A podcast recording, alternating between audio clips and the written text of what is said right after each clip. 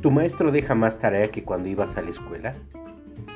¿Crees que no estás aprendiendo en las clases a distancia? ¿Te conectas pero te pierdes en la clase? ¿Ya quieres regresar a las clases presenciales?